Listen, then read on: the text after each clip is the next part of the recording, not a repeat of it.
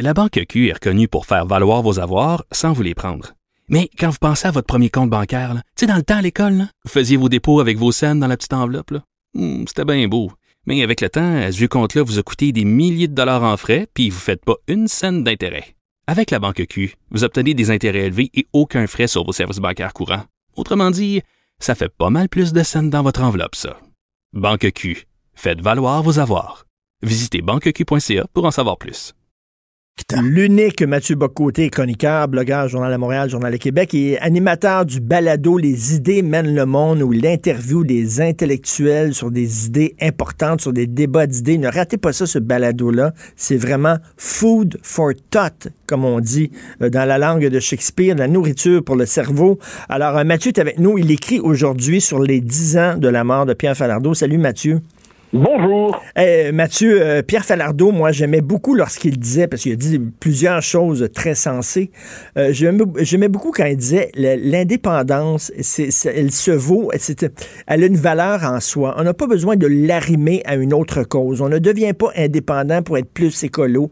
On ne devient pas indépendant pour être plus à gauche. On ne devient pas indépendant. On devient indépendant soi. On devient un pays. Après ça, selon les gouvernements qu'on se donne, on va se donner un, un gouvernement peut-être plus à gauche, après ça un gouvernement à droite, mais il, en voulait aux gens qui voulaient à tout prix arrimer l'indépendance à une autre cause qui était censée être plus importante qu'elle. Et ça, je trouve, c'est un discours qu'on entend très peu aujourd'hui et qui est important. Et c'est l'héritage euh, intellectuel principal de Pierre Falardeau. C'est-à-dire Falardeau avait compris une chose, et il le dit très bien, euh, c'est que l'indépendance en elle-même a une valeur. Se gouverner par mm. soi-même, ça a une valeur. Se diriger par soi-même pour un peuple, ça a une valeur en soi. Ce n'est pas qu'un cadre formel sans substance, c'est la condition même de la pleine existence d'une nation. Et de ce point de vue, Falardeau, qui était lui-même par ailleurs un homme de gauche, était le premier à condamner le sectarisme hmm. idéologique de ceux qui, dans son camp, à gauche, ils ont fait comme ça, voulait euh, confisquer l'indépendance en disant je veux, la, je veux la liberté seulement à condition qu'on en fasse ce que je voudrais en faire.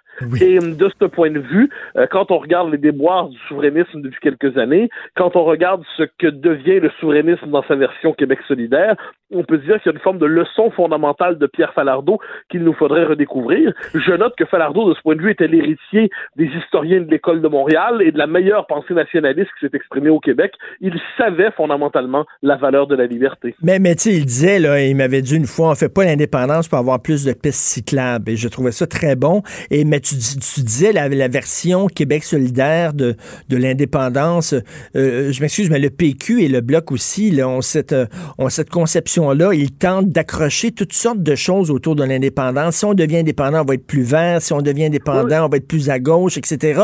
Comme si l'indépendance ne se valait pas en soi. Mais il y aurait une nuance à faire entre les deux. C'est-à-dire, il est vrai que le Parti québécois s'est ancré exagérément à gauche au fil des années, mais le PQ a toujours voulu, à tout le moins, être une coalition. C'est-à-dire, il l'a été à sa fondation, faut pas l'oublier. Le PQ, c'était une alliance entre le MSA de centre-gauche, comme ça, et le RM de droite nationale, conservatrice. Euh, le Parti québécois a réussi à tenir dans ses rangs longtemps Jean Garon et Louise Arel. Euh, il voulait à la fois dans ses rangs euh, des gens venus de la gauche et euh, Pierre-Carl Pellado. Donc, et, le Bloc québécois, fondé par Bouchard, dirigé par Giuseppe, euh, il y a eu quand même, il y avait une volonté, je ne dis pas que ça fonctionnait toujours, mais il y avait une volonté d'être une coalition, au moins formellement. Alors que Québec solidaire, c'est une autre tradition souverainiste qui nous dit la souveraineté n'a de, on appelait ça autrefois indépendance et socialisme, qui nous dit la souveraineté n'a de sens qu'à condition d'être le vecteur d'un projet de société. Et sans ça, elle n'a pas de sens. Alors que le PQ et le Bloc, même s'ils ne sont pas sans reproche, ont toujours voulu au moins tendre la main à l'autre camp. Mais c'est vrai, cela dit, que euh, pratiquement au-delà de leur, cette volonté, depuis le dernier référendum, les souverainistes, euh, se, c'est comme si par mauvaise conscience, mhm. c'est-à-dire ne voulaient pas mettre de l'avant le nationalisme, l'identité, la culture. Ils disaient, bon, faut trouver quelque chose pour remplacer ça. Et là, c'était, on va remplacer ça par la social-démocratie, l'écologie, le féminisme. Le problème, c'est qu'à travers tout ça, on perdait la substance du projet ben, national. Et c'est ce qu'il nous faut redécouvrir. Et de ce point de vue, l'œuvre de Falardeau nous permet de redécouvrir cette substance de l'indépendance, c'est-à-dire euh, il y a une valeur en soi à se gouverner. Et d'ailleurs, à travers l'histoire des peuples, c'est au nom de cette valeur suprême que tant de gens se sont sacrifiés. Autre chose que j'aimais de Pierre Falardeau, c'est son amour du peuple. Euh, on se souvient la fameuse phrase que j'adore euh, citer dès que je peux de René Lévesque. Méfiez-vous des gens qui disent aimer le peuple, mais qui méprisent tout ce que le peuple aime. Falardeau ne regardait pas le peuple de haut. Non, en effet, il y avait chez lui, et ça, c'est assez intéressant, il y avait une forme d'adhésion aux formes les plus authentiques de la culture populaire québécoise. Euh, quelquefois, lui-même, il l'embrassait, certains ont dit qu'il se caricaturait lui-même, c'était peut-être pas toujours faux, mais sur le fond des choses, euh, il embrassait cette culture sans gêne et sans honte.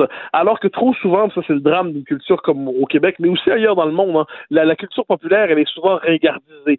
Euh, en France, on l'assimile à la figure du beauf, ici on l'assimile à la figure du mon oncle. Or, euh, Falardeau, là-dessus, voulait adhérer à la culture québécoise. Il nous disait, ce n'est pas vrai que ce qu'on appellera notre folklore ou notre culture populaire, c'est gênant. Euh, c'est notre manière d'habiter le monde. C'est une manière de s'enraciner dans la condition québécoise. Et puis, effectivement, il aimait le commun des mortels. Et ça, c'était une autre, je crois, de ses qualités qu'on redécouvre aujourd'hui. Oui. il faut le voir, de son vivant, Falardeau était assez contesté. Il était admiré, contesté.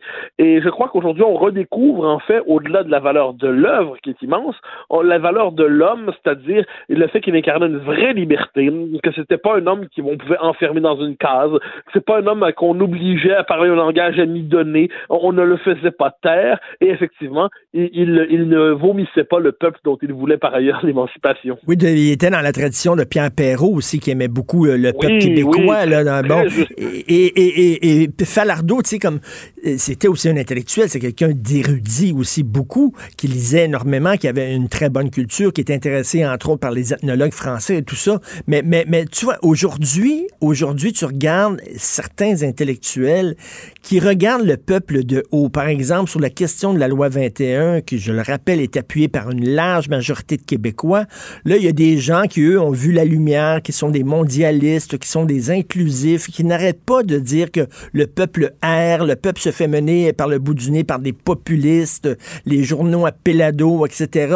Euh, ils n'avaient pas ce regard-là sur les gens. Ben, en fait, la condescendance envers le commun des mortels, c'est une histoire assez intéressante. Hein. C'est-à-dire, ça, ça, nous vient pour l'essentiel à gauche juste du milieu des années 60. Un peu avant, mais pour l'essentiel, c'est là que ça bascule. C'est une certaine gauche avait euh, idéalisé le peuple, la classe ouvrière, en disant il va faire la révolution. Or, le peuple décide finalement, il préfère l'amélioration de ses conditions de vie dans le système qui est le nôtre, c'est-à-dire en gros rejoindre la classe moyenne, plutôt que de servir de chair à canon révolutionnaire. Et là, il y a une grande déception dans l'histoire de la gauche intellectuelle. C'est l'histoire, de, par exemple, de Marcuse, hein, qui est un intellectuel qui a beaucoup compté dans ces années-là, qui dit, ah ben le peuple est devenu contre-révolutionnaire. Hmm. Donc, on va lui préférer toutes les minorités disponibles aujourd'hui parce que ce sont elles qui vont faire la révolution. Eh ben, 40 ans plus tard, ce qui reste de ça, euh, c'est cette espèce de fascination pour, euh, d'un côté, en fait, cette espèce de mépris pour le peuple qu'on soupçonne de porter tous les préjugés possibles, le racisme, la xénophobie, la transphobie, l'homophobie, l'europhobie, et ainsi de suite. Donc, le, peuple est toujours coupable d'être insuffisamment ouvert. Et de l'autre côté, cette fascination pour cette, toujours la nouvelle version de la, de, de la minorité, la nouvelle version de la minorité transgressive, dans laquelle on, la nouvelle marge à explorer, à qui on prête la fonction d'émanciper le genre humain. Et là, c'est, on inverse le rapport entre la norme et la marge, entre le cœur et la marge, mhm. entre on pourrait dire entre le, la, la, la, figure centrale de la société puis les marges. Parce qu'aujourd'hui, il faut avoir la main tendue vers les marges, il faut être ouvert aux marges, il ne faut pas stigmatiser les marges, mais il ne faut pas confondre la norme et la marge. Mhm. quoi qu'il en soit, le peuple a été euh, diabolisé et aujourd'hui, ceux qui tendent la main au peuple sont soupçonnés, le, mot est là, de, de l'accuse de populisme. Mhm. On ne mentionne le peuple aujourd'hui que pour le diaboliser sous la figure du populisme. Et de ce point de vue, on peut dire que Falardeau tranche complètement, mais complètement avec l'époque présente. Voilà un homme qui n'avait pas honte de son peuple. Tout à fait. Et malheureusement, il est arrivé à Pierre Falardeau ce qui est arrivé à Michel Chartrand, c'est-à-dire qu'il a été enfermé dans son personnage. Euh, à la fin, là, on l'invitait parce que bon, on l'aimait à l'entendre sacrer, euh, gueuler après les gens, faire son show, puis c'était plus, c'était plus vraiment le contenu de son message qui importait les médias, mais c'était, c'était le personnage. Tu sais, il était comment, il s'est peinturé dans un coin un peu. Mais je dirais que c'est vrai, mais aussi inversement, on pourrait dire que plus la société s'aseptise, plus les personnalités fortes deviennent des personnages malgré eux. C'est-à-dire que on est tellement dans un modèle de la société beige, beige pâle, euh, où on fabrique des individus interchangeables qui chacun doivent parler à la manière d'un robot préprogrammé. Quand on tombe sur quelqu'un, une individualité forte, il est facile d'en faire un personnage. Falardeau, par, euh, par ailleurs, l'assumait probablement. Je n'étais pas de ses intimes, mais je devine qu'il savait l'image qu'il représentait. Pourtant, là, je dirais dix ans plus tard, le personnage lui-même est intéressant. C'est-à-dire, c'était, par exemple, sur un plateau télé, euh, où, aujourd'hui une bonne partie de la vie publique se passe, c'était quelqu'un qui était assez imprévisible. Euh, on pouvait l'inviter et on savait pas à l'avance ce qu'il allait dire, de quelle manière il allait le dire. Il pouvait surprendre, il pouvait refuser la question. Hein. c'est quand même le dernier privilège de la liberté d'expression, c'est refuser la question qui nous est posée en disant qu'elle est mal tordue, elle est mal, euh, mal formulée. Bon, eh bien, Falardeau avait cette force-là. Il avait surtout cette force de caractère. Parce qu'en dernière instance, assumer une individualité forte dans le monde qui est le nôtre, ça exige quelquefois du caractère, une capacité à ne pas céder sous la pression. Et de ce point de vue, le personnage, dix ans plus tard, est devenu un symbole de liberté. Et écoute, je sais qu'il ne faut jamais faire parler les morts. On déteste ça lorsque des gens font ça, mais je me demande toujours qu'est-ce qu'il dirait là, sur le débat concernant la loi 21. C'était quoi ses positions là, sur justement les signes religieux? Puis ça, parce qu'on en parlait, là, il, est, décédé il y a dix ans. Il y a dix ans, on parlait beaucoup de ces sujets-là aussi. Là. Euh, je me souviens pas c'était quoi ses prises de position concernant ça. De, mémoire, il, il s'exaspérait lorsqu'on euh, lorsqu'on je dis ça de mémoire, j'ai pas les textes devant moi, mais il était assez sévère envers ceux qui critiquaient trop euh, trop fermement le voile euh, parce qu'il avait eu l'expérience euh, en Afrique de mémoire de gens qui le portaient pour des raisons qui, qui leur appartenaient. Hmm. Donc il y avait chez lui cette espèce d'ouverture. Ensuite, dix ans plus tard, vu ce que ce débat est donné, donc la question du voile, c'est une question en elle-même. Ensuite, la question du voile dans le cadre du régime multiculturel dans le cadre du droit à la laïcité des Québécois, dans le cadre de l'exercice de la souveraineté de l'Assemblée nationale, dans le cadre de la question nationale, euh, comment on, ne sait pas ce qu'il aurait dit devant tout cela, donc je ne veux pas là-dessus faire parler des morts. Je trouve que ce qu'il a dit de son vivant parle suffisamment pour qu'on ne cherche pas à le ventriloquiser aujourd'hui. Est-ce que c'est possible de faire des films aujourd'hui encore comme Le Temps des bouffons, qui était une charge incroyable euh, contre, euh, contre les fédéralistes. Euh, faire des films même comme Octobre, même comme le 15 février 1839, parce que là, il est passé à l'histoire avec Elvis Gratton. Il va falloir revenir d'Elvis Gratton puis voir. Là, Elvis Gratton, c'est l'arbre ah. qui cache la forêt. Là. Il y a toute une œuvre de Falardeau. Est-ce que ce serait possible d'avoir un Falardeau aujourd'hui? Ben, ben, très juste. Hein. Je, suis d'accord sur le fait que c'est l'arbre qui cache la forêt. C'est très bien, Elvis Gratton, parce que c'est le portrait d'un colonisé. Très bien. Ensuite, moi, ces grands films, à, mon humble avis, euh, 15 février 1839 et effectivement octobre et le temps des bouffons, mais on aurait pu en nommer euh, quelques autres. Mais ceux-là, pour l'essentiel, euh, moi, ça, ça, me frappe. Parce que le temps des bouffons, ça a une puissance corrosive, une ben puissance incroyable de révélation du caractère loufoque des élites coloniales qui se font une fierté d'être aimées par leur maître. Euh, ça, c'est quand même, c'est quand même très très fort. Octobre, qui est un film assez bouleversant, je pense que là-dessus, beaucoup de gens peuvent avoir un malaise. Ne cachait pas sa sympathie pour les felkistes. Euh, je ne suis pas de ceux qui partagent cette sympathie. Mm. Et pourtant, il rendait compte de la vérité existentielle de ceux qui s'étaient engagés dans les passes felkistes. Euh, mais, c'est un film, c'est un film qui était vraiment, là, tu sais, comme moi aussi, euh, j'ai eu énormément de difficultés avec les, terroristes et tout ça. Mais ce film-là, oui, il partageait leur cause, mais en même temps, je trouvais que c'était un film très habile.